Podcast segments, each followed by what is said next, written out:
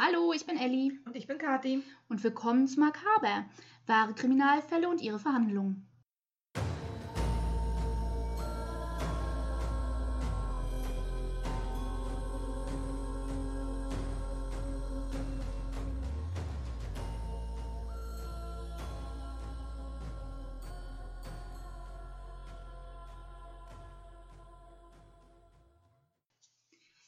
Beim letzten Mal schon angekündigt, ähm, werden wir uns heute nochmal mit einer Doppelmörderin beschäftigen. In dem Fall ist es allerdings nicht fraglich, ob sie es war. Sie hat nicht nur gestanden, sondern ähm, es war eindeutig, dass sie es war. Davon, ne? Also ja, und sie hat gestanden. Sie ist auch verurteilt, also ist das dann nicht so fraglich. Es geht heute um Estebales Carranza oder auch die Ice Lady genannt. Eislady habe ich schon mal gehört. Hast du schon mal gehört? Ich kannte den Fall vorher tatsächlich. Also ich habe ich hab, ich hab das schon mal irgendwo gehört, Ice Lady, aber Okay. Naja, vielleicht. Das Ding ist, als sie gemordet hat, es ist nicht 120 Jahre her, dass sie gemordet hat, äh, war tatsächlich in den frühen 2000ern. Und ähm, wir waren quasi schon erwachsen, als sie dann nachher schlussendlich verurteilt wurde. Von daher kann es durchaus sein, dass du es damals mitbekommen hast in den Medien. Es ging tatsächlich auch groß durch die Medien, oder zumindest für eine einer gewisse Zeit. der, oder es wird mal in einer der, der Kriminalserien äh, aufgegriffen, die ich ja so gerne gucke. Ich gucke ja einige. Mm, Sie hat ihre Taten in Wien begann, begangen und ich glaube, du guckst immer nur die amerikanischen, kann ich mir jetzt nicht vorstellen.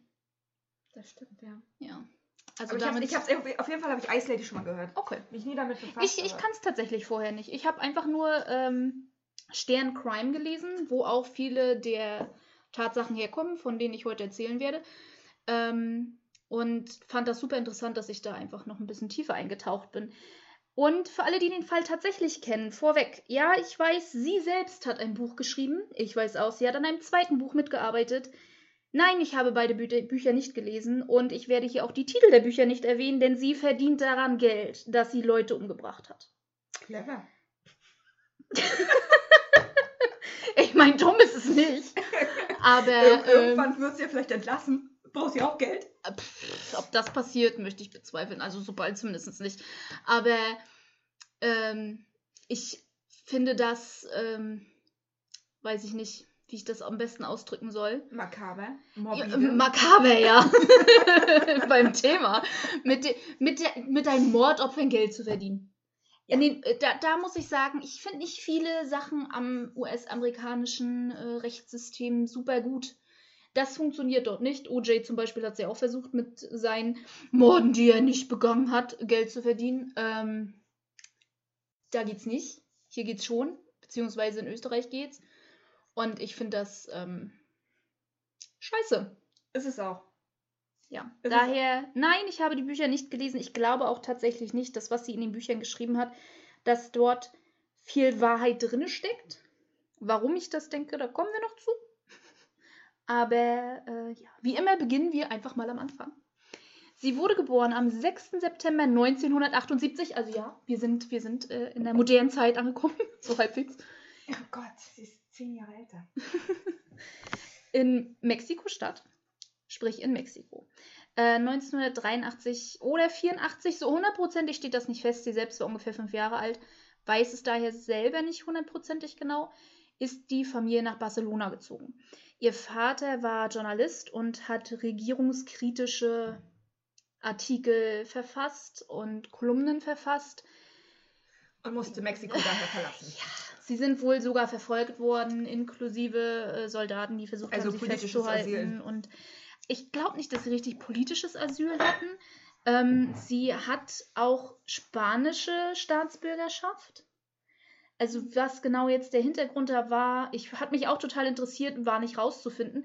Vielleicht hat sie darüber in ihrem eigenen Buch geschrieben, aber wie gesagt, ich glaube, wenn überhaupt die Hälfte von dem, was sie da geschrieben hat, was ich so gelesen habe, in anderen Artikeln, ohne das Buch zu lesen. Plus, ich werde das Buch nicht lesen, weil ich will ihr kein Geld in den Rachen stellen. So.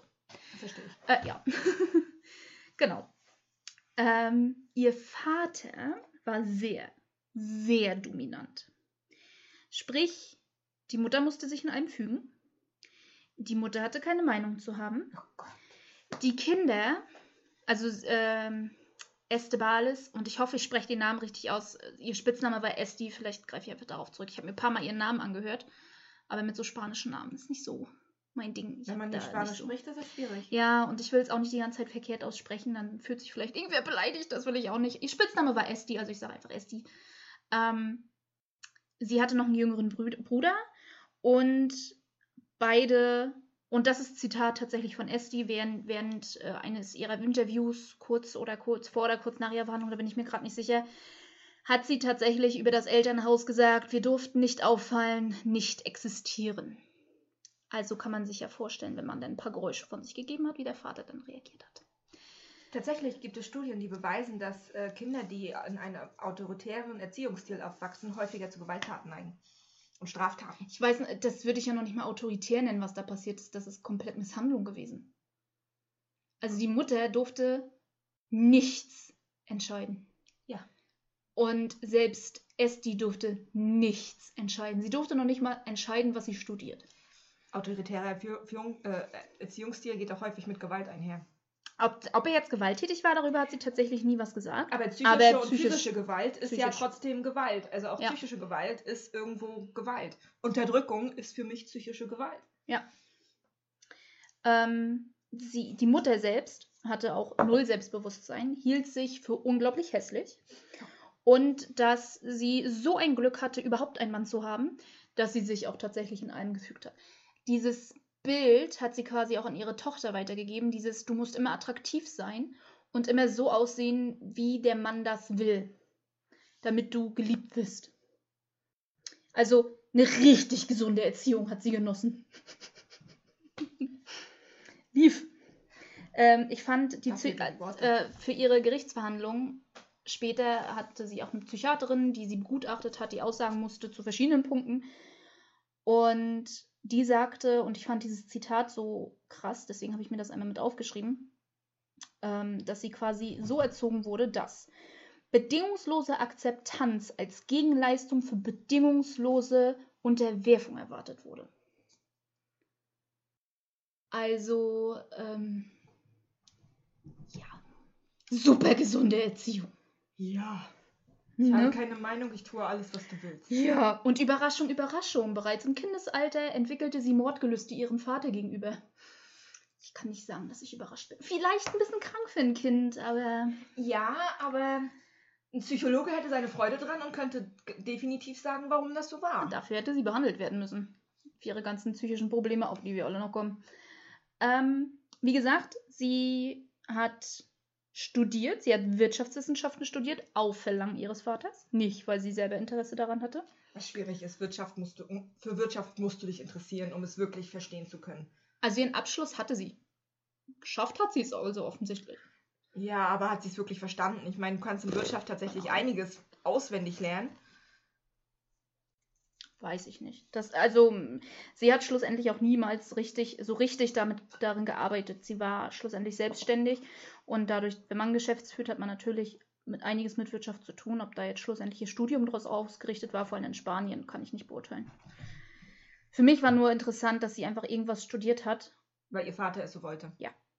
Und da war, bist du ja schon eine erwachsene Person. Also das hieß selbst, als sie das Erwachsenenalter erreicht hatte, hatte sie keine eigene Entscheidungsmacht. Vor allem stell dir mal vor, wir, wir haben beide auch angefangen zu studieren und unsere Eltern hätten uns gesagt, du studierst das und das. Um Gottes Willen. Meine Eltern haben da gar keinen Bezug drauf nicht. gehabt. Das war so, mach. Du musst damit glücklich sein, mach. Ja. Entschuldige, das war ein Teller. Ähm, ja, wir haben Katzen. Katzen kriegen Leckerlis. Äh, wenn ihr komische Geräusche hört, das sind die Katzen, die hier durch die Gegend rennen oder die Teller von ihrem Leckerli. Du hast das L-Wort gesagt, die Katze guckt. ja. Sie sind auch gerade ein bisschen am Durchdrehen. Also, wenn ihr komische Geräusche hört, das sind die Katzen. Ja, also, und ach so, und nicht nur hatte sie ihren Vater, von dem sie so komplett abhängig war. Natürlich ist sie so erzogen worden, was man will, man bekommt. Sie hatte also ihre Jugendliebe, den sie unbedingt heiraten wollte, mit dem sie unbedingt Kinder haben wollte, schon im jungen Alter. Der selbst aber so war, äh, feste Beziehung, äh, nö. Sie war fünf Jahre mit ihm zusammen. Sie hat nie gelernt, wie man sich aus einer Beziehung entfernt, wie man eine Beziehung beendet, die nicht der andere beenden will. Wo man quasi sagen muss, ist mir egal, was du denkst und wir trennen uns jetzt nicht einvernehmlich, sondern ich gehe trotzdem, auch wenn du es nicht willst. Ja. So dass sie ähm, anfing zu googeln, wie man denn Bremsen bei einem Auto manipuliert. Ja, macht Sinn. Ja, ne? Ja. Ich, ich bin, also, dann lieber ghosten. Ja. Aber Bremsen manipulieren geht auch. Und sie ging ist sogar so weit, es nicht nur zu googeln, sondern in seine Garage zu gehen und zu gucken, ob er da irgendwo äh, Videoüberwachung hat. Das gesehen werden könnte, dass sie eine Bremse am Manipulieren ist. Ja. Ähm, Das, das ist eine gesunde Art, eine Beziehung zu beenden, ne? wie gesagt, ähm, Mhm. also, dann werde ich lieber geghostet. Also ja, sie hat tatsächlich den Punkt erreicht, dass sie sich einen Schlüssel heimlich hat nachmachen lassen für die Garage. Also es war wirklich kurz davor, dass sie ihren ersten Mord schon in sehr jungen Jahren begeht. Wer hat sie davon abgehalten? Ihr Vater, indem er sie nach Deutschland geschickt hat. Weil sie in Spanien keinen Job gefunden hat, hat er beschlossen, du verlässt jetzt das Land und gehst nach Deutschland. Macht Sinn. Wir haben hier mehr Jobs als in Spanien. Ja, sie hat auch hier keinen Job gefunden mit Wirtschaftswissenschaften, sie war Au pair. Ist schwierig tatsächlich für. für Ähm, äh, sie, sie hat, hat sie, äh, die Entscheidung Deutschland war, weil sie schon als Kind Deutsch gelernt hat. Mhm. Also dass die Sprache gar nicht so eine Barriere war. Äh, Was jetzt schlussendlich der Gedanke des Vaters dahinter war, warum, wieso, weshalb er der Meinung war, sie findet als Wirts- Wirtschaftswissenschaftlerin in Deutschland eher einen Job. Und dann ist sie hier schlussendlich als Au pair, kann ich nicht ganz nachvollziehen, aber ja. Keine Ahnung. Sie war, wie gesagt, erst Au pair und war auch in einer Eisdiele, hat sie ausgeholfen. Mit 23 hat sie dann Holger Holz kennengelernt. Holger. Das ist so ein typisch deutscher Name. total, oder? Entschuldigung, es tut mir leid, aber es ist so Vor allem, ich finde auch, haha, Holger Holz. Weißt du, gleich so ein. Ja, wir, nein, wir machen uns hier ja, nicht über irgendwelche nein. Leute wegen ihrem Namen lustig. Das machen wir nicht. Nein, ich habe nur gesagt, das ist so ein typisch deutscher Name. Links heißt er nicht Müller, Meier, Schmidt mit Nachnamen. Wie auch immer. Holger war, und das ist wichtig für später, 1,95 groß und wog über 100 Kilo. Das ist schon. Esti war relativ zierlich. Eine genaue Größenangabe für sie konnte ich tatsächlich nicht finden. Wenn man sie googelt, man sieht Fotos von ihr. Sie ist echt zierlich gebaut. Also wirklich, ich, ihre Größe kann ich ganz schlecht einschätzen, weil sie vom Körperbau so zierlich ist, dass du denkst, das ist, das ist, weiß ich nicht, eine kleine Elfe. Aber nicht, dass sie dürrer aussah oder irgendwie so. Nö, die sieht total hübsch aus. Und das ist auch der Grund, warum sie immer wieder Männer gefunden hat. Wahrscheinlich, ich weiß auch nicht. Die war richtig, richtig hübsch. Oder ist richtig hübsch, wahrscheinlich immer noch. Keine Ahnung. Ich habe keine aktuellen Fotos von ihr aus dem Knast.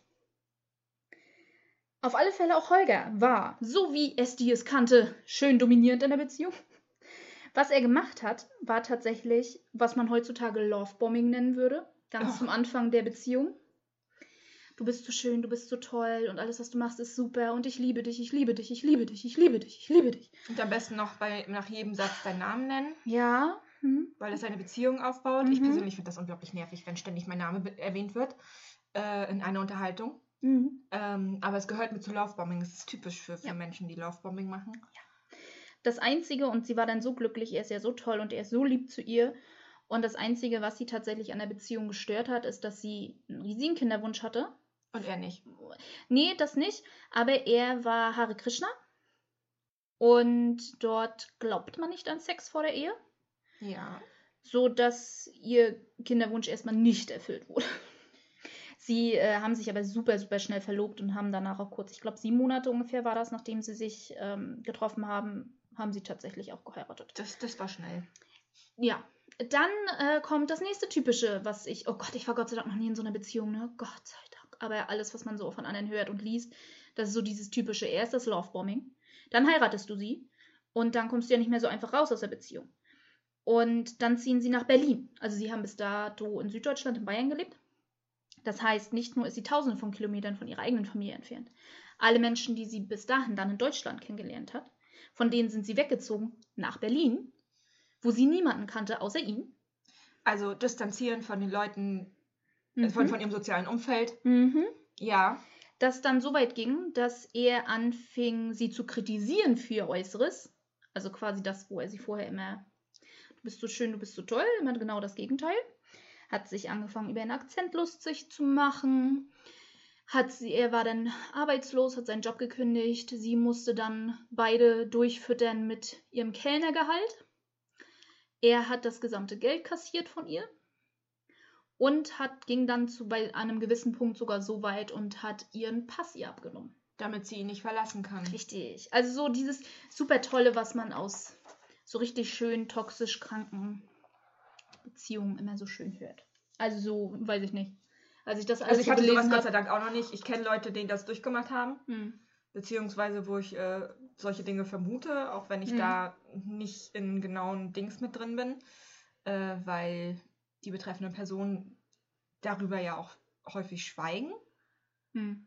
Äh, Beziehungsweise, ich glaube, und deswegen ist das, dieses Lovebombing im Vorfeld ja so gefährlich, dass du es auch anfangs oder eine ganze Weile gar nicht, gar nicht. erkennst, weil anfangs war diese Person ja so toll zu dir. Jetzt, ach, ihm, ihm geht so schlecht, weil er gerade keine Arbeit hat. Ach, er ist so doof drauf, weil und mm, und ne? Oder in das diesem ist die, Fall das, ja, das eher, ist dieses, ne? Das geht die, die natürlich auch Person andersrum. fängt an, Ausreden für das Verhalten ihres Partners zu finden. Ja. Das ist so typisch. Ja. Und nicht nur hatte Esti in ihrer Beziehung die Probleme dann zu dem Zeitpunkt, nein, sie hat auch einen Job in einer Eisdiele in Berlin angefangen, in der der Chef auch alles andere als nett war, nach allem, was sie selbst beschrieben hat. Waren, musste sie sehr, sehr viele Überstunden machen. Der Chef hat über alle Maßen sie kritisiert und hat auch so lustige Sachen verboten, wie mal auf Toilette zu gehen. Okay, der Personalreferent in mir lässt das jetzt unkommentiert. Da gibt es so viel zu sagen, aber ich lasse es jetzt einfach. Das würde zu weit ausholen. Also, ähm, arbeitsrechtlich ist, ist, das jetzt ähm, nicht unbedingt so toll. Ne? Und sie sagte auch, das Gehalt war schlecht. Es war zu Zeiten vor Mindestlohn in Deutschland. Also, Ja, der quasi- wurde erst 2014, 15 eingeführt. oh Gott, das habe ich jetzt gar nicht auf dem Schirm. Hätte ich mir vielleicht aufschreiben können, aber so weit habe ich denn doch nicht recherchiert. Ich fand es einfach nur wichtig zu erwähnen, es gab keinen Mindestlohn. In dem Fall musste sie wahrscheinlich selber ihr Gehalt verhandeln. Vor allem bei einer kleinen privaten Eisdiele. Und als Ausländerin wird sie da wahrscheinlich nicht allzu viel bekommen haben. Also, wenn sie sagt, das Gehalt war schlecht, glaube ich das sogar. Ja, ich auch. an den, in den frühen 2000ern. Ja. Ist Esti jemand, der kündigen würde? Nein, nein, nein, nein. nein. Weil sie, Sie ist jemand, ja. Sie ist jemand, die lieber googelt, äh, wie man äh, einen Laden anzünden kann, um es wie Kabelbrand aussehen zu lassen. Ergibt Sinn. Besser als den Chef zu töten. so. Ja, aber es ist jetzt so normal, dass du anstelle zu kündigen dir denkst, ich zünd den Laden an. Na, eher nicht, ne? Nein. Nein. Vor allem dann bist du den Job ja trotzdem los. Ja, aber darum ging es hier ja. Sie wollte den Job ja los sein. Sie kann das nur, wenn nicht selbst beenden. Das ist das Problem. Ja. So, naja. Auf alle Fälle gab es dann irgendwann einen Lichtblick. Die Beziehung zwischen ihr und Holger verbesserte sich etwas, als sie 2005 nach Wien gezogen sind. Sie haben dort selbst eine Eisdiele eröffnet, die anfangs Venus hieß. Und ich finde das wichtig zu erwähnen, denn überall liest man ständig von Schleckeria. Und ja, das ist korrekt. Zu dem Zeitpunkt, als sie nachher entlarvt wurde als Mörderin, hieß der Laden Schleckeria. Aber dass der ganz zum Anfang so hieß, stimmt nicht. Deswegen ist ganz zum Anfang Venus. Ich finde es wichtig, das zu Venus auch ein schönerer Name als Schleckeria. Ja, aber denkst du bei Venus an eine Eisdiele? Nein, ich denke eher an meinen Rasierer. Siehst du, vielleicht war das der Grund, warum sie ihn umbenannt hat. Keine Ahnung. Alle haben Venus gegoogelt und dachten sich, oh, das ist bestimmt eine Drogerie und dann stehen sie da Eis. Hm. Ich denke, ich nehme mir, ko- kommt da tatsächlich eher mein alter Rasierer in. Ja. Äh, wird bestimmt einen Grund gehabt haben, dass sie ihn umbenannt hat. Wie auch immer, auf alle Fälle hat Holger ordentlich Privatvermögen auch investiert in den Laden. Also sie waren gemeinschaftliche Geschäftsführer. Sie war super beliebt bei den Nachbarn. Sie galt flei als fleißig, als lieb, war immer gut gekleidet. Naja, man hat dann automatisch, seien wir ehrlich, sieht man gepflegt von äußerem aus, dann finden die Leute einen auch schneller sympathischer. So ehrlich muss man ja mal sein. Ja, sie war ein typischer People-Pleaser. Total. Hauptsache, alle sind zufrieden mit mir. Ja. Genau, das war ihr Ding. Weil sie dazu erzogen wurde. Ja, definitiv. Sie wurde zu einem People-Pleaser gemacht. Mhm. Sie haben quasi neben dem Eisgeschäft, einmal über die Straße rüber, wie auch immer man das sehen will, ähm, ein Lager gemietet, das sie gleichzeitig als Büro und Wohnung benutzt haben. Weil sie sich mehr damals zum Ursprung gar nicht hätten leisten können. Die Beziehung zwischen den beiden wurde mit der Zeit allerdings immer schlechter. Er wurde immer dominanter in der Beziehung, dass es wirklich einen Punkt erreicht hat, wo äh, sie wieder mit ihren Gelüsten anfing. Ich meine, ich finde es auch nicht so lustig, wenn mein Mann der Meinung ist, mir vorzuschreiben, ob ich heiß oder kalt das Geschirr abzuwaschen habe. Ich wasche es gar nicht ab, ich habe eine Spülmaschine, aber ähm, wenn ich es abwaschen müsste, würde ich es heiß machen. Ja, aber es ist doch total Wurst, ob du es nur heiß oder kalt abwaschen würdest. Ich meine, äh, er stellt sich nicht hin und wäscht nicht selber ab und dann sagt er zu dir, ja, du hast das heute kalt abzuwaschen, aber morgen darfst du wieder heiß abwaschen. Dann würde ich ihm Vogel zeigen und sagen, mach alleine. Ja, genau. Aber nein, das ist nicht erst dies Ich Ding. mach das, wie ich das will. Und Ja. wenn du das besser machen kannst, dann mach es besser. Nein, Aber alleine. nein. Estis Ding war, Mordgedanken zu hegen. Natürlich. Ne? Ja, ich meine, Holger hat auch ähm, zu seinem eigenen Mord ein bisschen beigetragen, weil er nämlich anfing, Waffen zu sammeln. Schusswaffen. Klar, er hat selbst Schuld. Nein, er hat nicht selbst Schuld, aber er hat die Waffe ins Haus gebracht, Ja. die schlussendlich für sein Ende gesorgt hat. Er hatte keine Ahnung von Psychologie. Oh, das denke ich schon. Also zum, ne, vielleicht nicht professionelle Ahnung, aber ich denke mir mehr, weil das ist, ich weiß es nicht, diese, immer wenn ich höre von diesen Partnern, ob Männlein oder Weiblein, die in so einer, so eine, so eine, Sie wissen, wie sie Menschen unterdrücken können. ja, und, Und sie machen es alle auf die gleiche Art. Also weiß ich nicht, ob das wirklich keine Ahnung ist, ob das deren Instinkt ist. Ich kann da nicht so richtig, ich kann das nicht so ganz so nachvollziehen, weil ich würde meinen Partner nie so behandeln. Ich würde auch jedes Mal, wenn, und ich habe es selber schon erfahren, ein Typ kommt an und man kennt sich eine Woche und dann, ach Liebling und Baby und ich hab dich so lieb und du da bist gehe so ich toll. grundsätzlich immer auf Abstand. Und ich denke mir so, nach einer Woche kannst du mich nicht lieben, du kennst mich überhaupt nicht. Das, bei mir schrellen dann sämtliche Alarmglocken immer schon gleich, aber Ja. weiß ich nicht. Ich, keine Ahnung. Ob da, da, da, das ist, das, da bin ich nur Hobbypsychologe, weiter kann ich das nicht beurteilen, als bis dahin, dass ich das nicht okay finde. Ähm, im, also sie lernte kurz nach der Eröffnung schon eine Eisdiele 2005 Manfred Hinterberger kennen. Der hat nämlich ähm, Eismaschinen verkauft. War Vertriebler quasi. Im Sommer 2007 hat sie dann eine Affäre mit ihm angefangen. Die Affäre blieb auch nicht lange ähm, geheim, weil sie zwar versucht haben, es so ein bisschen zu verstecken, aber wie es so ist, Stammkundschaft hat sie mit ihm gesehen und mm, sie wusste halt, okay, sie muss jetzt irgendwie im, dem zuvorkommen und hat quasi mit Holger gesprochen und Holger hat sogar einer Scheidung zugestimmt. Also sie haben sich quasi einvernehmlich getrennt, nicht gegen seinen Willen, was nicht etwas ist, was sie kann. Was war allerdings ein Problem? Sie hatte weder genug Geld, um ihn auszubezahlen, das hieß, sie haben beide weiterhin zusammen die Eisdiele geführt, noch konnte sie eine andere Wohnung finanzieren, sprich, sie haben auch beide nach wie vor zusammen gelebt in dieser Wohnung-Büro-Geschichte. Klingt sehr gesund. Mhm. Ähm, Manfred dann wiederum, Fand das nicht gut? äh, der, der hat sie nach fünf Monaten geghostet. Ja, ich verstehe es irgendwie. Warum auch immer, keine Ahnung, da, ähm, das, das, das weiß ich nicht. habe Ich Ja, nicht aber wie denn auch? Er hat- Aber- er hat sie ja geghostet. Nee, weil er kommt ja irgendwann später nochmal wieder. Aber er hat sie nach fünf Monaten geghostet. Sodass sie dann da stand. Ohne Mann, was nicht das war, was sie wollte. Ohne Kinder? Ohne Kinder, nach wie vor, obwohl sie schon seitdem sie 18 war unbedingt Mutter sein wollte.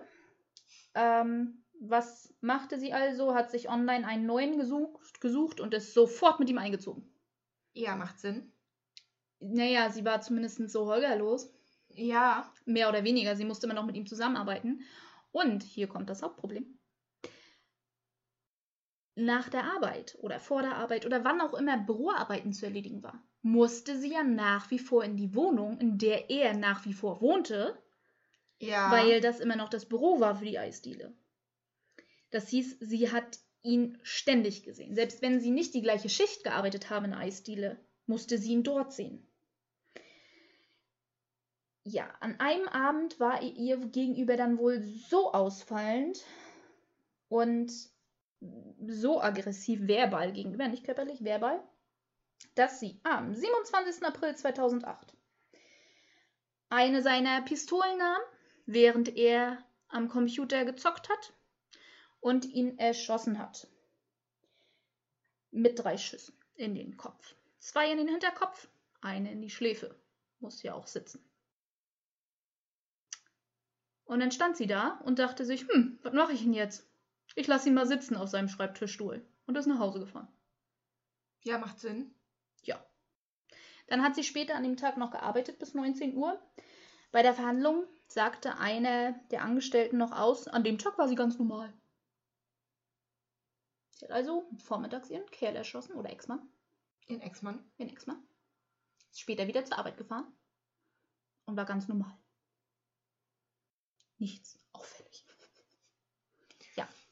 Sie hat ihn zwei Tage auf diesem Schreibtischstuhl sitzen lassen.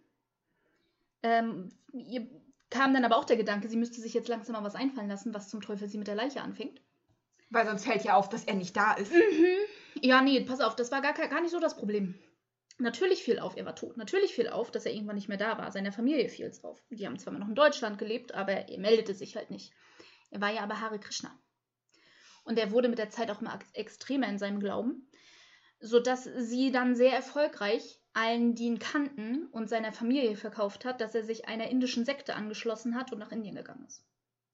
Und aufgrund seines Benehmens und die Art und Weise, wie er wohl seinen Glauben ausgelebt hat zuvor, hat ihr das auch jeder geglaubt. Sodass das gar nicht hinterfragt wurde. Trotzdem musste sie sich ja was mit der Leiche einfallen lassen. Durfte ja nicht gefunden werden. Und dann macht sie etwas, wo ich mir denke, Mädel, du kannst so gut googeln. Bisher hast du immer gegoogelt. Und jetzt hast du nicht gegoogelt? Nein. Sie kam auf den glorreichen Gedanken, die Leiche anzuzünden im Sch- Schreibtischstuhl. Macht Sinn. Sie mit über, die Leiche mit Alkohol zu überkippen und dann anzuzünden. Was passiert? Ganz viel Rauch. So in der Wohnung. Ja. Kommt die Feuerwehr klingeln. Was denn hier los? Ne, Hier ist ja so viel Rauch. Und sie dann, ja, sie hat was anbrennen lassen in der Küche und tut ihr total leid, alles ist in Ordnung, hier ist kein Feuer, sie brauchen sich keine Sorgen machen. Und die Feuerwehrleute sind wieder gekommen. Sie hat daraufhin dann die Leiche mit Wasser überkippt und ist gegangen nach Hause zu ihrem Freund. Mhm.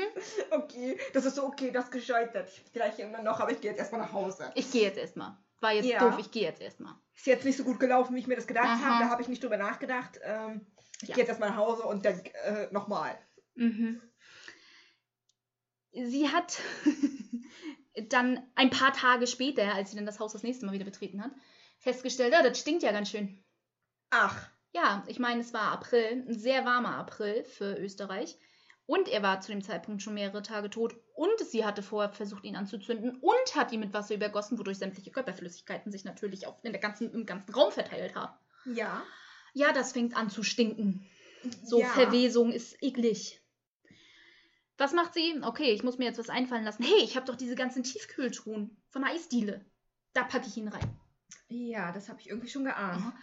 Holger ist 1,95 und wiegt über 100 Kilo. Deswegen habe ich das vorhin so schön erwähnt. Sie hat ihn natürlich nicht angehoben bekommen.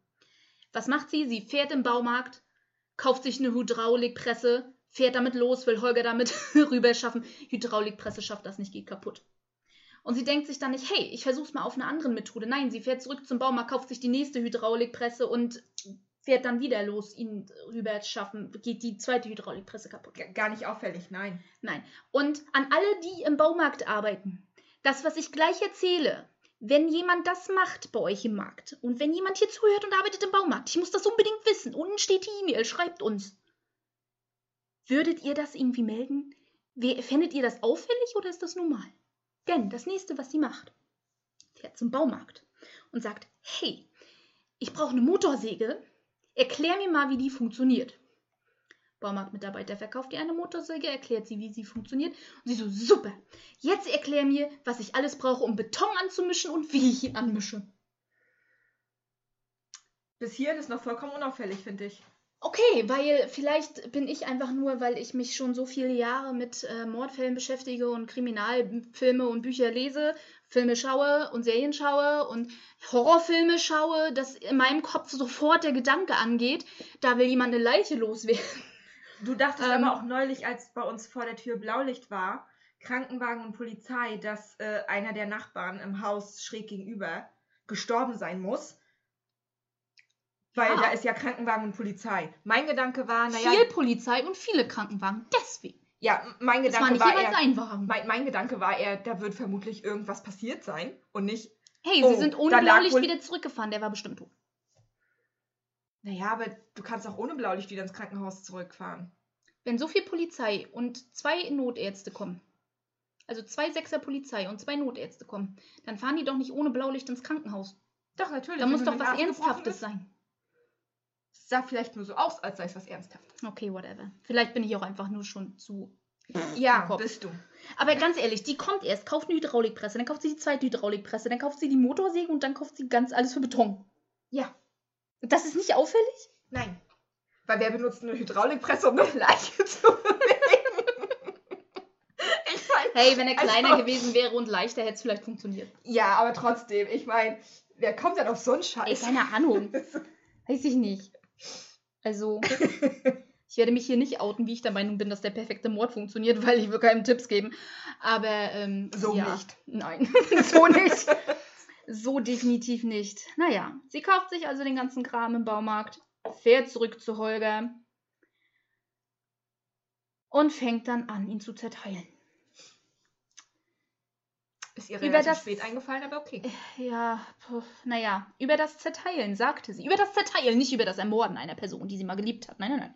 Über das Zerteilen sagte sie. Es ist der blanke Horror. Die Geräusche, Körperflüssigkeiten und Gerich Gerüche sind furchtbar.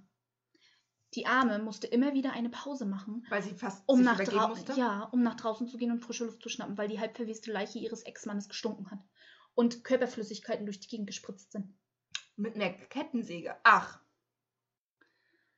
Also, ja, die, sie tat mir richtig leid, dass ihr schlecht wurde. natürlich. Die Arme, ne? Oh, so, muss ja auch eklig gewesen sein. ich meine, so ein bisschen verstehe ich sie schon, ja, aber ähm, also ich verstehe die Aussage. Mhm. Mitleid habe ich jetzt nicht, aber ich Mhm. verstehe die Aussage. Das muss wirklich eklig gewesen sein. Ich habe gerade mir auf was Verkehrtes erzählt. Ich habe den ersten Mord mit dem zweiten Mord verwechselt. Sie hat nicht sofort den Beton angemischt. Sie hat erstmal die Leiche nur in die Tiefkühltruhe ge gepackt. Ergibt Sinn, ja. Ich, ich entschuldige mich für meinen Aufreger. Das war erst beim zweiten Mord so. Und uns kommt gerade Sunny besuchen, unsere kleine Katze, die muss kuscheln kommen. Die versteht nicht, warum wir hier die ganze Zeit am Labern sind vor dem Rechner. Ähm, sie packt also Holgers Einzelteile in die Tiefkühltruhe und hat sich dann gedacht, jo, jetzt muss ich ja nur noch ein bisschen die Wohnung putzen. Ein bisschen ist gut.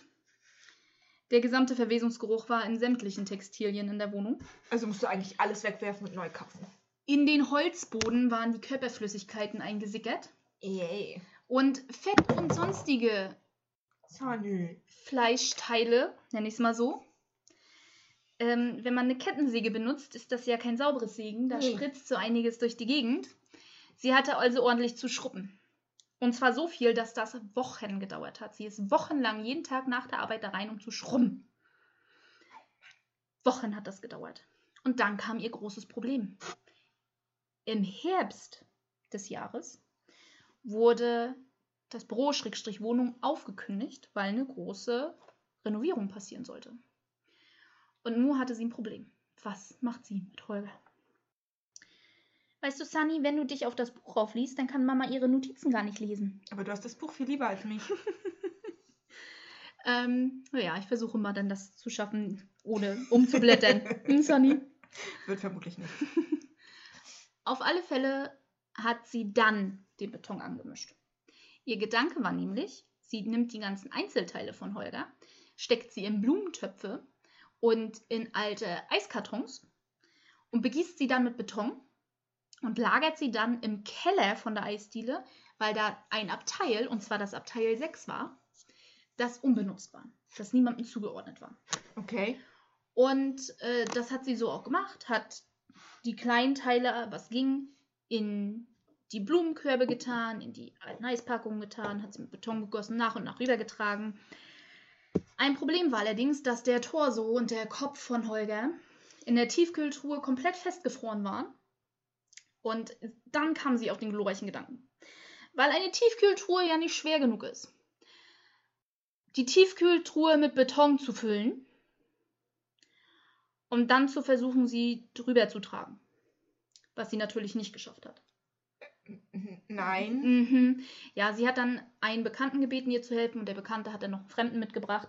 Ähm, also vom Bekannten einen Bekannten. die ihr das dann rübergetragen haben, die dann aber ähm, sehr angezweifelt haben, warum zum Teufel diese Tiefkühltruhe so schwer ist.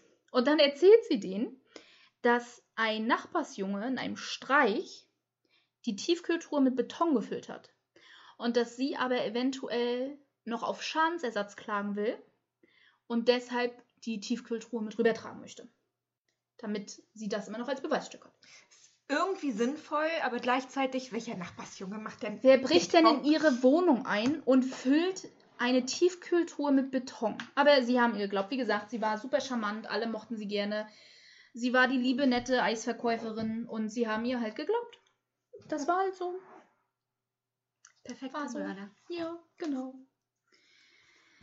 Anfang 2009 trennte sie sich dann von ihrem Freund, mit dem sie nach der Trennung von Holger dann zusammengezogen Von ihrem war. Online-Bekanntschaft. Von ihrem Online-Freund, genau. Ich ja. habe ich hab, äh, Sterncrime hat mit Fake-Namen gearbeitet ja, kann ich verstehen. und hat dieser Person auch einen Namen gegeben. In den tatsächlichen Artikeln, hauptsächlich vom Kurier äh, aus, aus, aus Österreich, habe ich für ihn nie einen Namen gefunden. Von daher pff, ihre, ihr Online-Freund. War vielleicht Absicht. Vielleicht wollte er damit nicht in Verbindung gebracht werden. Was ja Wer sein weiß. gutes Recht ist. Eben, genau. Es ist ja sein. Schlussendlich hat er sie überlebt. Und das ist denn das Wichtige wahrscheinlich an der Geschichte. Ja, Ähm, vielleicht wollte er deswegen nicht. kurz darauf ein kam allerdings Manfred zurück. Ha, da ist er wieder. Da ist er wieder. Ja, wie gesagt, warum auch immer er sie geghostet hat, keine Ahnung. Er investierte dann in die Eisdiele 100.000 Euro und fing dann auch an, sie mit Komplimenten zu überhäufen, wie toll sie ist, wie schön sie ist, etc. Ja, etc. Frau etc. Bei ihm ging das dann zu so einem Maß und es tut mir leid, zu dem Zeitpunkt, als sie das alles für ihn gemacht hat, war sie 30 Jahre alt. Sie hat für ihn, damit sie attraktiver ist für ihn und er sie dazu auch mehr oder weniger gedrängt hat, zumindest berichtet sie das so, hat sie sich ihre Nase verkleinern lassen, ein Facelifting machen lassen mit 30, 30? und sich die Lippen aufspritzen lassen. Und hat sich ihre dunklen Haare honigblond gefärbt. Ah, die armen Haare. Ich dachte eher das arme Gesicht, aber okay. Ja, das Gesicht auch, aber die Haare. ich meine, weißt du, wie schwierig das ist, dunkle Haare blond zu machen und dann auch honigblond? Ja. Sie hat das also alles für ihn gemacht, damit er glücklich in der Beziehung ist, damit er sie liebt, damit er sie toll findet. Er wollte keine Kinder mit ihr. Er hatte nämlich schon erwachsene Kinder. Yay. Sie war also wieder mit einem Mann zusammen, der ihr ihren Kinderwunsch nicht erfüllen wollte und von dem sie nicht nur emotional, sondern auch finanziell abhängig war. Sie hatte nämlich nicht genug Geld, um ihm die 100.000 zurückzuzahlen, die er in den Laden investiert hat. So. Was passiert bei ihr also? Die Mordgedanken kommen wieder. So, wie bei jedem. Gibst du diese psychische Erkrankung einen Namen? Also, ähm, ich komme später noch drauf, wenn es nachher an ihre Verhandlung geht und lese dann mal die ganzen Diagnosen vor, die die Psychologin da so gegeben hat. Und ja, das fällt so alles so darunter, aber es ist, oh, wenn man das so liest, ne, also es ist echt so extrem, vor allem weil sie es selbst auch so berichtet. Ja, und dann, dann war ich unglücklich und dann wollte ich ihn töten. Äh, Ja, Ja. Äh, ja. Ja. also da bin ich unglücklich und deswegen bringe ich Aha. jetzt jemanden um. Weil dann Mhm. bin ich ihn los, weil ich kann mich nicht von ihm trennen. Mhm. Im Oktober 2010, oh Gott, Entschuldigung, erzählte sie dann einer ihrer Freundinnen, dass sie sich vorstellt, mit Manfred in die Berge zu fahren und ihn dann ganz leicht und einfach vom Anhang Abhang zu schubsen, damit sie ihn dann los ist. Oh, oder ihn zu erschießen. Aber vorher muss sie eine Lebensversicherung auf ihn abschließen, damit sie noch Kohle dafür kriegt. Ja. Aber dann sollte sie ihn schubsen, dann ist, sieht es mehr aus wie ein Unfall. Mhm. Ihre Freundin hielt das für einen Witz. Natürlich. Wenn du mir sowas erzählen würdest, würde ich das für einen Witz halten. Zugegeben. Ja, okay. Oder ich würde dir sagen, äh, sprich mal mit jemandem anderen darüber, das sollten wir uns Gedanken machen. Aber ähm, ja. Mhm. Ich meine, wer geht denn von sowas aus, von seinen eigenen Freunden, dass die sowas sagen und es ernst meinen? Naja, je nachdem, wie der Tonfall ist, sollte man sich vielleicht schon drüber Gedanken machen. Ja, also ich fahre am Wochenende mit meinem Freund in die Berge. Und dann werde ich ihn vom Abhang schubsen. Ja, wie gesagt, also weiß ich nicht. Keine Ahnung. Nach allem, was ich über sie gelesen habe, kann ich mir nicht vorstellen, dass es da keine, kein, keine Alarmglocken gab, aber offensichtlich war sie ja eine super Manipuliererin, also keine Ahnung. Auf alle Fälle dachte ihre Freundin, es ist ein Witz. Am 15. Oktober, und äh, das ist in den Verhandlungen, man konnte dann tatsächlich ihren, ihren Browserverlauf quasi nachverfolgen. Am 15. Oktober 2010 hat sie den Artikel gelesen, Killing is easier than you thought. Sprich, Mord ist einfacher als du denkst. Okay, wenn jemand meinen Browserverlauf entdecken würde, ich meine für diesen Podcast, was ich da alles gelesen habe, ähm, ist das vielleicht auch ein bisschen bedenklich. Aber naja, ich bringe nicht tatsächlich jemanden um. Am 16. Oktober hat sie dann Vermisste gegoogelt und Testament. Ja, macht Sinn. Mhm. Im November ist Manfred, also Anfang November, ist Manfred auf Geschäftsreise. Sie kauft sich, während er auf Geschäftsreise ist, eine neue Kettensäge. Ja, die alte äh, hat sie Mhm. offensichtlich weggeworfen. Lässt sich nochmal erklären, dann wie Beton funktioniert. Und in dem Moment kauft sie beides zusammen. Und nicht wie beim ersten. Beim ersten Mord war nicht beides zusammen. Diesmal war es, was beides zusammen ist. Und ähm, holt dann aus dem Keller, in dem Holger liegt, Holgers Pistole, mit, denen sie, mit der sie auch schon Holger getötet hat. In der Nacht dann von dem 21. auf den 22. November Hier bin ich zu dir. ähm, jetzt kommt unser Kater uns besuchen. In der Nacht vom 21. auf den 22. November äh, gehen sie erst aus. Er hat dann auch ordentlich eingetrunken. Er gibt auch zu, dass er ihr fremdgegangen ist, aber in der Beziehung will er trotzdem bleiben, etc. etc. Er geht schlafen und sie erschießt ihn im Schlaf mit vier Schüssen in den Kopf. Drei haben ja nicht ausgereicht beim ersten Mal. Nein, Es diesmal müssen es vier sein. Ja. Daraufhin legt sie sich auf die Couch zum Schlafen, weil er liegt ja im Bett. Wäre Ich, ich würde würd auch nicht neben der Leiche im Bett schlafen Ja, wollen. aber weißt du, nachdem ich jemanden umgebracht habe, wäre man nicht mein erster Gedanke, okay, der Abend war lang, jetzt gehe ich mich hinlegen. es war anstrengend. Oh, ja. Es war anstrengend. Sie hat dann am nächsten Tag, sie hat ja aus Holger gelernt, ne? Muss man ja sagen. Sie hat ja gelernt. Am nächsten Tag kleidet sie das gesamte Schlafzimmer mit Folie aus Clever. und zerstückelt erst dann die Leiche, damit sie nicht wieder die ganze Schrubbarbeit hat. Unsere Katze macht komische Geräusche. Falls ihr das hört, unsere Katze kratzt irgendwie was. In der Couch. Mhm. Nee, nicht an der Couch, sag das nicht so. Die, sie macht nicht den Stoff kaputt. Jetzt denken alle unsere Unter Katze der Couch Stoff am. Holz. Ge- Besser? Danke. Ja, danke. Sie macht nämlich nicht die Couch, zumindest nicht von außen kaputt. Nur von innen. Während sie dabei ist, die Leiche zu zerstückeln, bekommt sie einen Anruf von Roland. Wer ist Roland? Roland ist jemand, den sie du- auch durch die Arbeit kennengelernt hat. Roland verkauft Tiefkühltruhen. okay. ja, okay, erzähl weiter.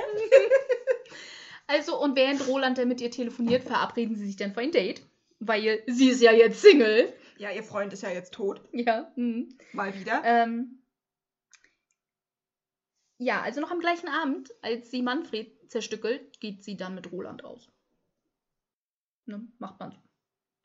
Was, was, was beschwerst du dich? Kurz vorher hat sich noch die, auf die Couch gelegt und geschlafen. Das war der Tag vorher, bitteschön, ja. Ja. Nachdem sie ihn erschossen hat. Naja.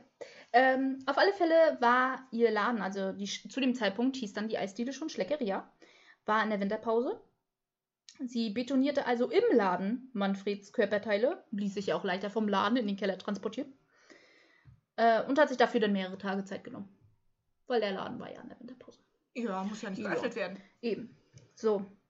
Ähm, sie hat allerdings das Problem, bei Manfred hat keiner geglaubt, dass er in der Sekte angehört oder so. Also sie konnte sich keine doofe Geschichte ausdenken. Und Manfreds Familie hat auch vor Ort gelebt. Das macht es also etwas alles schwieriger. Sie war also gezwungen, ihn nach vier Tagen als vermisst zu melden. Ja. Mhm. Und hat auch tatsächlich ihrer eigenen Familie am Telefon vorgeheult, dass sie schon wieder verlassen wurde und wie traurig sie ist, etc. etc. Ihr Bruder, ihr kleiner Bruder, hat sich so eine Sorgen um sie gemacht, dass er tatsächlich nach Wien gereist ist, um sie zu besuchen. Was hat sie gemacht? Guck mal, ich hatte Handwerker hier. Die haben die ganzen Eimer voller Beton dort trocknen lassen. Magst du mir die mal runter in den Keller tragen? Oh Gott, ihr Bruder hat die Leichenteile in den Keller getragen. Mhm. Der Ärmste. Also wenn du das so hinterher weißt, ne, würde ich mir auch denken, ew. Wenn du das so hinterher so. Ich würde gerne wissen, was er gedacht hat, als er das erfahren hat. Keine Ahnung, keiner aus ihrer Familie hat jemals ein Interview gegeben. Kann ich verstehen. Ich weiß Mhm. auch nicht, ob ich dann äh, ein Interview geben wollen würde. Oder zumindest nicht in der deutschen Presse, vielleicht zu Hause in Spanien. Aber wenn, dann habe ich keinen Artikel gefunden und wenn, könnte ich ihn auch nicht lesen. Ich spreche Englisch, leider kein Spanisch. Wo Spanisch voll schöne Sprache ist. das stimmt. Mhm. So. Was ist Estis nächste Amtshandlung? Sie zieht mit Roland zusammen, weil sie will ja ein Kind. Ja, hat sie dann vorher geklärt, ob er auch welche will? sie sie Ähm. ist jetzt in einem Alter, da sollte sie das vorher klären. Sie hätte es auch schon immer vorher klären können und war trotzdem mit den Männern zusammen, die keine Kinder wollten. Ähm, sie hatte mit ihm drüber gesprochen und er war so ein bisschen überrumpelt. Ähm, so sagte er selber tatsächlich aus. Also er hat Interviews gegeben hinterher. Ähm, Weil er froh war, dass er überlebt hat. äh, nee, da kommen wir aber gleich zu. Weil er damit Geld verdienen konnte. Nein, auch nicht. Okay, dann ist es ein Rätsel. Ja, ich, ich komme gleich dazu. Manche Menschen sind einfach ein bisschen gestört. Ähm, nein, aber er war überrumpelt. Aber ja, okay, wir heiraten, wir kriegen Kinder. Okay. So. Er war noch so kurzer Zeit zwar etwas, hm? aber okay. Ich liebte hier. Dann im Juni 2011. Ich, ich sag ja nur Karma, irgendwann kommt es, ne? Neben der Eisdiele war ein Friseur. Ja, Und der Friseur hatte Wasserbruch. ja. Durch den Wasserbruch gab es auch Schaden im Keller, Oh je, oh je, oh je. sodass der Besitzer vom Friseurladen die Renovierungsarbeiten dann in Auftrag gegeben hat und auch der Keller repariert werden musste, einige Arbeiten. Was genau gemacht werden musste, habe ich nicht rausgefunden. Auf alle Fälle musste auch im Keller was gemacht werden. Wo ja die Leichen einbutoniert waren in Mhm. Kühlton. In einem Abteil, das ja niemandem offiziell zugewiesen war. Ja. Wo aber ein Vorhängeschloss vor war. Da aber offiziell niemand in dieses Abteil gehörte und sie auch in dieses Abteil rein mussten für die Arbeiten, haben sie es aufgebrochen. Natürlich. Am 6. Juni 2011. Was haben sie gefunden? Drei Tiefkühltruhen mit Beton gefüllt. Zu betonierte Mauertröge und Blumentöpfe. Aus einem dieser Blumentöpfe ragte ein Oberschenkel hervor. Und eine Frauenhandtasche mit einer Pistole drin. Das war richtig clever. Was machen sie also? Die Polizei rufen. Ja. Die waren ein bisschen schlauer als die Lizzie Borden und die ganze Bande. Ich war keine Ahnung nach wie vor nicht, wer da irgendwann mal die Polizei gerufen hat. Die haben gleich die Polizei gerufen. Ja. Nachdem sie, oh, Leiche, Polizei. Vor allem, sie hat, sie hat ja dann offensichtlich den Oberschenkel nicht mal richtig einbetoniert, Nein. dass er rausguckt. Ja. Und dann ihre Handtasche da unten vergessen mit der Pistole. Äh, sie hat sie da nicht vergessen, sie hat sie da absichtlich hingelegt, weil, wenn du dran denkst, sie hat sie ja nach Holgers Tod schon damit hingelegt mit Holger.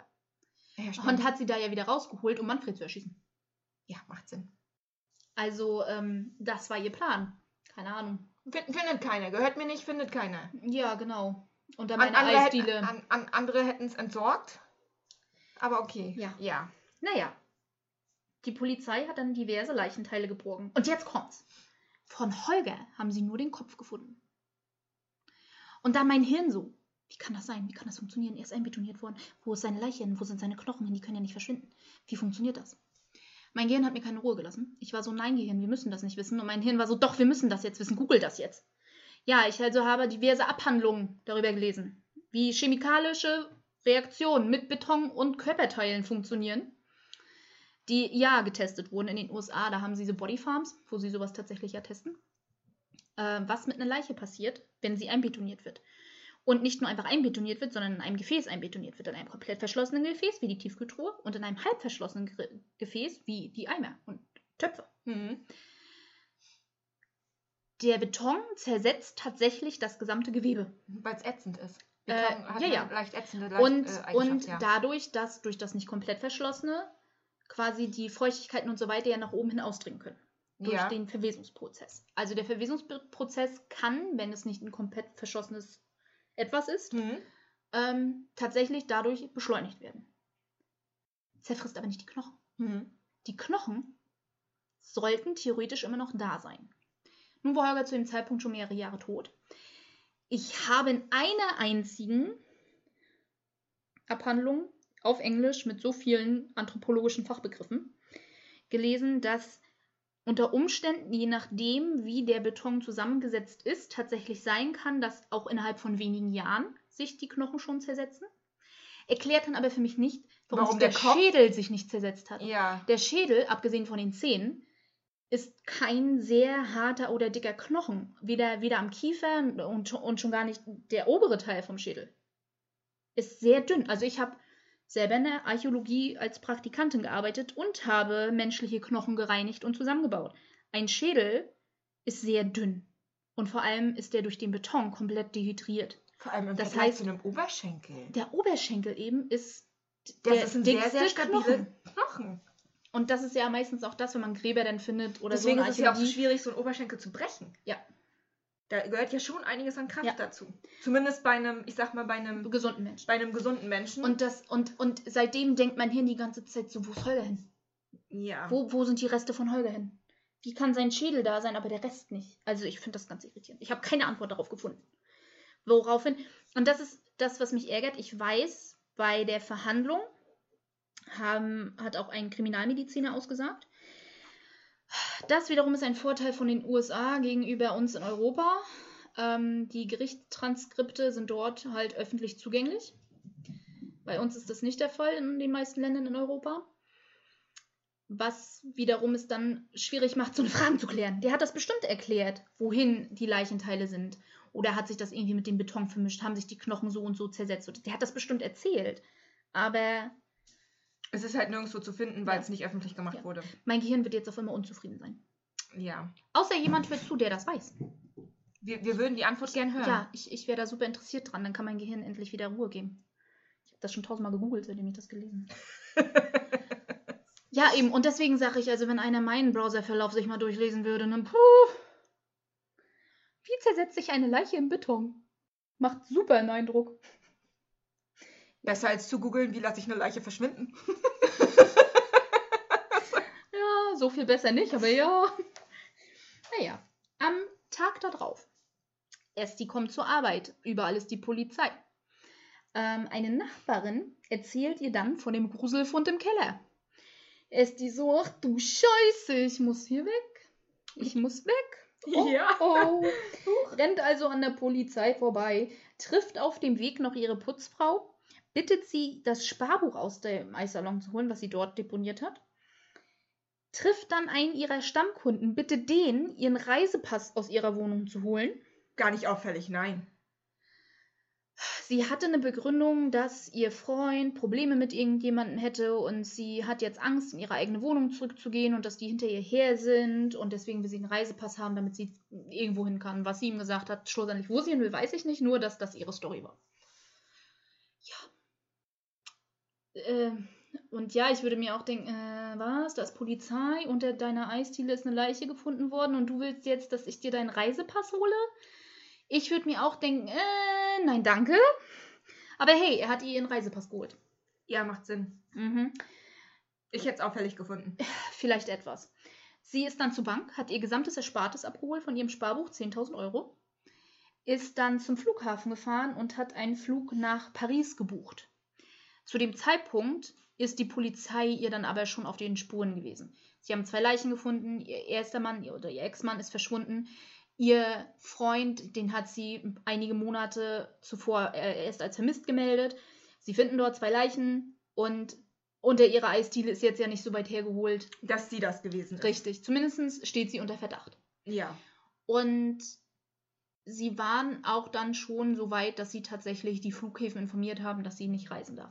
Sie tatsächlich wusste davon nichts, aber hat ähm, sich selbst gedacht, okay, nein, ich habe jetzt den Flug gebucht, aber ich steige nicht in den Flieger, hat sich ein Taxi genommen, ist mit dem Taxi nach Italien gefahren, 750 Glocken hat sie dem Taxifahrer bezahlt, ist dann unter dem Namen des Taxifahrers in einem Motel abgestiegen und ähm, hat dann quasi versucht, sich immer weiter über die Tage hinweg nach Italien, immer tiefer nach Italien rein abzusetzen.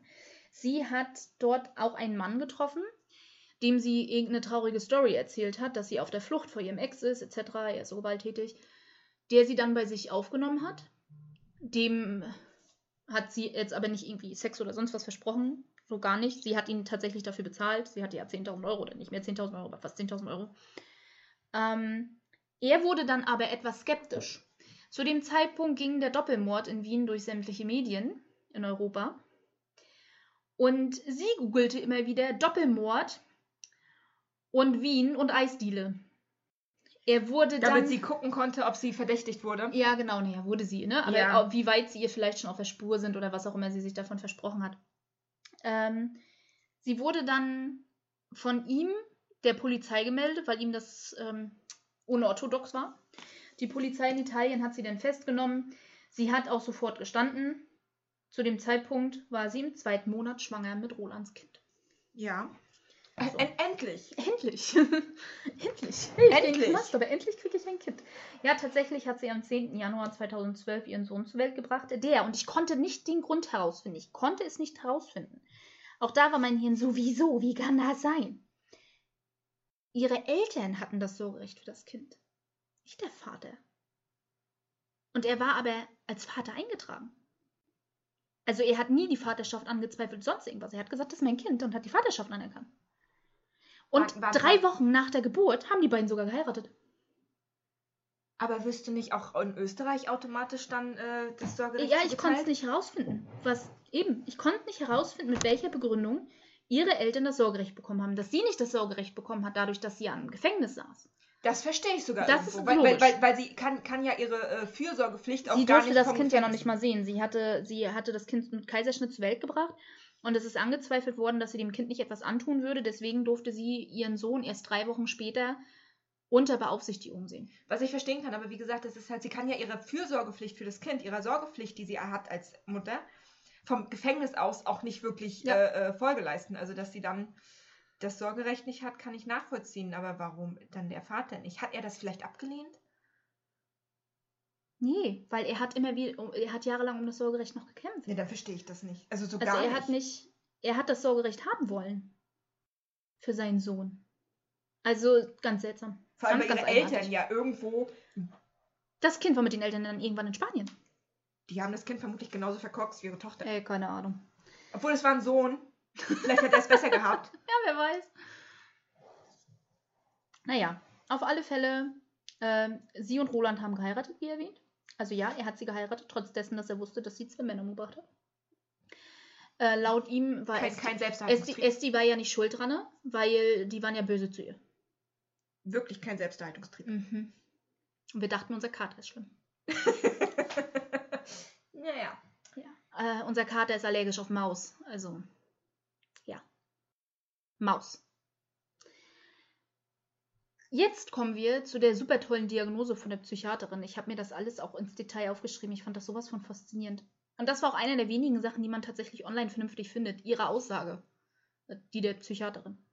Sie hat, wurde diagnostiziert mit einer kombinierten Persönlichkeitsstörung, mit abhängigen narzisstischen, histrionischen, was ich nicht aussprechen kann, und dissozialen Komponenten. Dissozial, wirklich. Ach, Wenn einer böse zu mir ist, muss ich ihn töten. Dissozial, wirklich. Sie hat ein fehlendes Selbstwertgefühl. darauf wäre ich nicht gekommen. Für Nein. jemanden, der ähm, alles macht, Mhm. um jemand anderen zu gefallen. Eine ausgeprägte Beziehungsstörung. Tatsächlich. Wirklich. Kann sich in Konfrontationssituationen nicht positionieren, vor allem nicht in der Be eine Beziehung gegen den Willen des Partners beenden. Deswegen ja der Mord. Mhm. Ja, weil sie nicht sagen kann, hey, ich will dich nicht mehr, verpiss dich aus meinem Leben. Ja. So. Ich meine, gut, sie war auch finanziell von den beiden abhängig, aber sie hatte ja auch vor, andere schon Ja, aber al wo alleine die Tatsache, dass sie, war. dass sie gegoogelt hat, wie sie ihren Vater töten könnte. Nee, nicht ihren Vater, ihren ersten Freund. Entschuldige, ihren ersten Freund. Aber die ersten Mordgedanken hatte sie für ihren Vater. Mhm, so genau. rum war das, genau. So. Ja. Ähm, und dann, das fand ich ein richtig tolles Zitat von der Psychologin, ein in Anführungsstrichen Hindernis, so bezeichnete sie dann quasi die Männer in Estis Leben, muss beseitigt werden. Dabei geht sie angstfrei und kaltblütig zu. Also psychopathische Tendenzen. Mhm. Sie ist aber nie offiziell weder als Psychopathin noch als Soziopathin diagnostiziert. Vielleicht, weil sie auch kein reiner Psychopath ist, Ja. aber so leichte Tendenzen, weil es ist so typisch Psychopath. Mhm. Du stehst mir im Weg, du bist ein Hindernis, ich muss dich aus dem Weg räumen. Mhm. Das, so, so gehen ja Psychopathen vor, wenn Mhm. du ihnen im Weg stehst. Sie hätte ein ausgeprägtes manipulatives Verhalten. Was durchaus mit dafür spricht, dass sie psychopathische Tendenzen hatte. Ja, was ja auch eindeutig zeigt, ne, guck mal, die sind losgelaufen, haben ihr Sparbuch geholt, haben ihren Reisepass geholt. Also, ne, ist ja, das machst du nicht für jemanden, wo du auch nur ansatzweise denken würdest, hey, der hat die beiden Leichen unter die Eisdiele gelassen. Guck dir Ted Bundy Ja. an. Ja, Es war ein sehr super charmanter Mensch. Oh, Ted Bundy will ich auch noch machen, aber das ist so aufwendig. Vor allem seine Verhandlungen sind so heftig. Er war ein super charismatischer Mensch. Ja. Ich habe Auszüge inzwischen gesehen von seiner Gerichtsverhandlung. Er, also, Total charismatisch, ja. Deswegen, Wirklich, also, also- das ist wirklich was, wo ich auch die Verhandlung gerne bis ins Detail durchnehmen möchte. Aber dann haben wir hier bestimmt zwei, wenn nicht sogar drei Episoden und ähm, nur Ted Bundy. ja, nur Ted Bundy. Und noch habe ich einen Vollzeitjob. Wird etwas schwieriger. Oder dauert halt einfach länger, weil ich das nicht so am Stück dann einfach machen kann. Wie auch immer. Und jetzt kommt das ganz Wichtige von der Psychologin. Sie schließt nicht aus, dass sie nicht jederzeit wieder töten würde, wenn die Partner die Anforderungen, die sie an die Bedürfnisse, äh, die, die sie an die Beziehung stellt, nicht erfüllen. Das heißt, die Psychologin geht davon aus, sie würde jederzeit wieder töten. Das macht doch richtig Freude für ihren Ehemann. Mhm. Ich sag ja kein Selbsterhaltungstrieb. Ähm, sie war vor Gericht, zeigte sich erst die super ruhig, hat ein volles Geständnis abgelegt. Äh, deswegen ging ihre Verhandlung auch nicht sehr lang, ging durch die Presse, aber ging nicht sehr lange. Die Geschworenen haben sie für schuldig befunden. Und wen willst du googeln? Wie sie aussieht? Die Eislady, ja, ich bin der festen Überzeugung, dass ich das. Also ihr könnt sie auch gerne mal googeln, wenn ihr sie seht. Sie sieht wirklich aus, als könnte sie kein Fässerchen was drüben. Sie sieht total lieb und nett aus. Ähm, und als Dann dann... tatsächlich schon mal gesehen, ja. Guck. Ja. Als äh, dann die, das Urteil kam, dass sie für schuldig gesprochen wurde, sagt, war sie ganz ruhig, total regungslos und Immer. sagte, ich habe verstanden. Okay. Okay. Ja, wie erwähnt, hat sie dann im Gefängnis nicht nur eine Autobiografie geschrieben, sondern hat auch bei einem zweiten Buch mitgeholfen und hat dann die Filmrechte an ihrem Leben verkauft. Macht Sinn, ja. Roland fand das nicht so lustig. Der war so der Meinung, äh, du sollst nicht Geld mit den Männern verdienen, die du getötet hast. Vor allem, weil ich dann dritter Mann gewesen wäre, den du getötet hättest, wenn du nicht Ja. im Gefängnis sitzen würdest. Ähm, Aber im, ja, okay. im, Im September 2015 hat sie sich dann, das hat sie dann geschafft, sich von ihm getrennt, weil sie menschlich so von ihm enttäuscht war, dass er sie dabei nicht unterstützt, auf diese Art Geld zu verdienen. Er kann so froh sein, dass sie im Gefängnis saß. Also echt. Sonst wäre Mhm. er der Nächste gewesen. Also, Ja. Ai, Und sie ist auch, wenn man das so liest, also auch was so hinterher alles passiert ist, diese Frau, also dass sie mit, dass sie als Narzisstin diagnostiziert wurde, wundert mich nicht. Die war so besessen davon. Stehe ich immer noch in, in den Zeitungsberichten, wird noch über mich geschrieben, wird geschrieben, dass ich gut aussehe, wird geschrieben, dass ich hübsch aussehe, wird noch über mich berichtet, dann wurde es natürlich irgendwann ruhiger um sie. Dann hat sie sich von Roland getrennt, dann wurde wieder kurz berichtet, hey, die Ice Lady lässt sich scheiden. Und dann hat sie gemerkt, oh, jetzt kriege ich ja wieder ein bisschen mehr Aufmerksamkeit. Hm, wie kann ich das denn ausnutzen? Ey, halt, hier, mit diesem Mithäftling, mit, also sie war nicht ähm, in einem typischen Gefängnis, sie war in einer quasi psychiatrischen Anstalt. Und dadurch sind da Männlein und Weiblein auch gemischt. Und sie hat dann mit einem Mithäftling eine Beziehung angefangen. Und hat darüber auch gesagt, ja, also ich muss ja meine dunkle Seite erforschen, weil er ist ja als Psychopath diagnostiziert, das wurde bei mir nie diagnostiziert. Und ich muss mich ja, muss ja meine dunkle Seite erforschen, deswegen bin ich mit ihm zusammen. Ja, wenn ihr mein Gesicht sehen könntet, würdet ihr sehen, was ich gerade denke. Ja, ne, also Hauptsache, es wird noch über sie berichtet. Ähm, sie hat sich dann von ihrem Mithäftling dann getrennt. Die waren irgendwie zwischenzeitlich angeblich auch verlobt, wie auch immer. Ähm, hat sich dann von ihm getrennt, als rauskam, dass er Kinderpornografie hatte. Und ja, noch heute sitzt sie ein im Forensikzentrum für geistig abnorme Straftäter. Und wann sie jemals freikommen wird, weil sie nach wie vor als Gefahr für andere eingeschätzt wird, ist fraglich. Also quasi Sicherheitsverwahrung, was man hier in Deutschland. Ja, ich äh, meine, noch hat sie, noch hat sie äh, ihre Mindestzeit ja noch nicht abgesetzt, aber abgesessen, aber irgendwie hatte sie schon mal beantragt, dass sie frühzeitig entlassen wird, was natürlich nicht passiert ist. Und ja, Roland hat nach wie vor nicht das Sorgerecht für seinen Sohn. Er hat ihn auch schon mehrere Jahre nicht mehr gesehen, weil die Eltern ihn ja mit nach Spanien genommen haben. Aber das verstehe ich wirklich nicht. Also ich kann es nicht nachvollziehen. nicht? Keine Ahnung. Ich kann es nicht nachvollziehen. Ich konnte es nicht herausfinden. Also, wenn einer Ahnung hat von österreichischen Gesetzen, ich bin interessiert.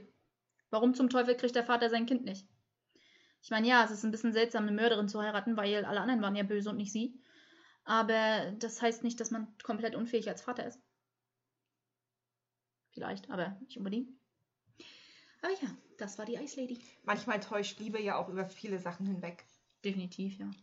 Also wenn du dann auch bedenkst, wie, viel, wie viele Ehepartner, Geschwister und Eltern sagen über einen, einen Mörder, dass der es nicht gewesen sein kann oder dass der seine Gründe gehabt haben muss und keine Ahnung, weil sie so verblendet von dem Menschen sind, den man ihnen gezeigt hat, Mhm. äh, dass sie das, was im Inneren vor sich geht, einfach nicht mehr sehen. Und machen wir uns nichts vor, wir alle haben äh, irgendwas im Inneren, das wir nicht nach außen tragen, sei es ähm, eine düstere Seite bis hin zu Depressionen. Also es ist ja bei jedem unterschiedlich. Ich würde Depression auch düster. Ja, aber ich meine, ich meine mit, düst, ich mein mit düster Mordgedanken, Okay. äh, äh, äh, Kinderpornografie und ähm, Sadismus, was auch immer, Machos, was, was alles da. Okay. Also weißt, weißt du, das meinte ich mit düsteren Okay. Gedanken und nicht, ähm, ich Ja. hasse mein Leben. Das ist aber sehr kurz gefasst für Depression, aber okay. ja, Naja. Ähm, fürs nächste Mal bin ich mir noch nicht so ganz sicher, welchen Fall wir machen werden. Ich arbeite momentan am Kannibal von Rothenburg. Dieser Fall ist ähm, au- aus psychologischer Sicht super interessant. Vor allem, weil er ja auch komplett offen drüber redet. Aber er ist einfach. Äh, das ist so anstrengend. Es, das geht mir so an den Nieren, das zu lesen. Die Gedankengänge alleine schon zu lesen, da an dem Punkt anzukommen, einen Menschen essen zu wollen, ist einfach. Ja, also ähm, ob ich bis nächste Woche mit dem fertig werde, weiß ich nicht. Ähm, eventuell haben wir zwischendurch auch kleine, kürzere Makaberchens für Fälle, die leider nicht so umfangreich studierbar sind, einfach weil viele Informationen fehlen oder auch einfach viel über die Jahrzehnte oder sogar Jahrhunderte verloren gegangen sind. Ähm, von daher mal gucken, was es beim nächsten Mal gibt. Bis dann!